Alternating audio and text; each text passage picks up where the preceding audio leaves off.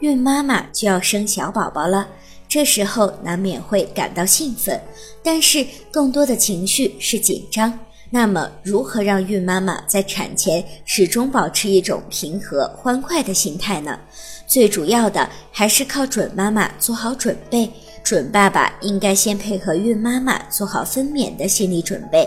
让孕妈妈了解产痛并没有那么可怕，可以带着孕妈妈去为将要出生的宝宝选购衣物，为迎接生产做好充足的准备。孕妈妈可以在散步的时候对胎儿进行音乐胎教，在进行音乐胎教的同时，保持愉悦的心情，将音乐胎教与情绪胎教相结合，创造和谐氛围，这样可以使胎儿的大脑得到最好的发育。如果您在备孕、怀孕到分娩的过程中遇到任何问题，欢迎通过十月呵护微信公众账号告诉我们，这里会有三甲医院妇产科医生为您解答。十月呵护，期待与您下期见面。